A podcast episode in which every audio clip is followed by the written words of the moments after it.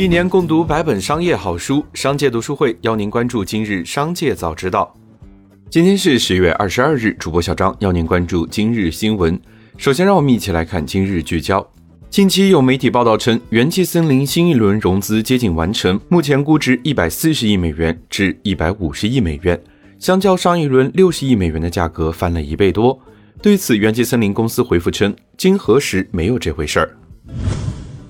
一网络科技公司因提供微信账号买卖、微信辅助注册、微信辅助解封等服务，被腾讯公司告上法庭。腾讯认为，该网络科技公司的行为严重影响了微信平台的正常运营，破坏了微信平台的健康生态，因此请求法院判令该网络科技公司停止不正当竞争行为，同时赔偿二百一十万元。南京市中级人民法院近日作出一审判决，该网络科技公司构成不正当竞争，赔偿一百零九万元，并在网站首页刊登声明，以消除影响。接下来，让我们一起来看企业动态。十月二十日晚，中国恒大、恒大物业、和生创展集团同时公告称，和生创展旗下公司收购恒大物业股权事项终止。中国恒大解释未能完成原因是受让方和生创展不符合对恒大物业作出全面要约收购先决条件，但和生创展同步公告称不接受恒大予以解除或终止该协议的任何实质内容。十月二十一日复牌后，中国恒大开盘下跌百分之十点五一，恒大物业开盘下跌百分之八。数据显示，特斯拉每小时可以售出约二十四点五辆 Model 3，成史上销售速度最快的电动汽车。平均而言，特斯拉每年可以售出二十一点五万辆 Model 3，而且特斯拉几乎每个月都在缓慢但稳步的增加生产数量。十月二十一日消息，苹果公司将开始对未接种新冠肺炎疫苗的公司员工采取强制措施，每次进入办公室时都得接受新冠检测。尽管苹果依旧没有强制员工接种疫苗，但是此举收紧了疫情的安全协议。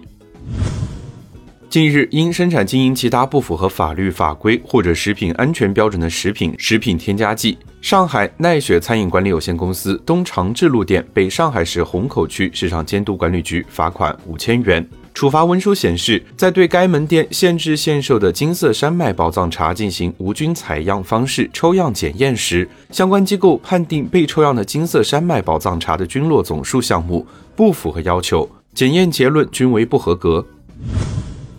十月二十一日，未来发布关于开封换电站建设相关进展的说明称，开封市城乡一体化示范区高度认可未来在充换电领域的发展，将在政策扶持、合理选址、高水平运营等方面全力支持未来充换电网络的建设运营。未来将结合自身的业务需求，与当地优势资源强强合作，同时结合用户需求，优化充换电站的选址。开元广场换电站近期迁址重建。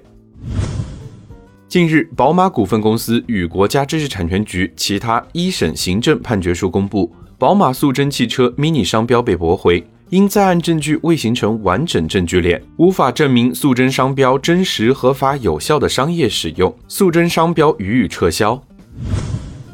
有爆料称，未开封农夫山泉现大量蛆虫，在一瓶农夫山泉矿泉水内发现大量的白色虫卵和黑色杂质物，而且瓶盖并未开封。生产日期为六月三十日。十月二十一日，农夫山泉官微回应表示，所有原水经过严格过滤杀菌，包装容器也经过严格杀菌，生产制造过程绝不可能进入虫卵。目前已向公安机关报警处理。接着，让我们来关注产业纵深。四川乐高乐园度假区占地约五十七万平方米，是由莫林娱乐集团独家运营，并与环球融创会展文旅集团和中军天信合作建设。总投资约五十五亿元。莫林娱乐集团 CEO 表示，公司看好中国市场，将加大在中国的投资。四川之外，已规划在深圳、上海投建乐高乐园，且不排除后续将在中国建设更多乐高乐园。据发改委网站十月二十一日消息，发改委就修改产业结构调整指导目录公开征求意见，在产业结构调整指导目录淘汰类目录中。一落后生产工艺装备，其他中增加第七项，内容为虚拟货币挖矿活动。最后，再我们把目光放向国际。十月二十一日，韩国检方开始对三星掌门人李在镕展开调查，其涉嫌在海外设立一家造纸公司避税。此前还没曾报道，李在镕于两千零八年在英属维尔京群岛设立了一家空壳公司，并且在一家瑞士银行开设了该公司账户。之后，韩国一少数党要求检方对李在镕涉嫌逃税和隐藏海外资产进行调查。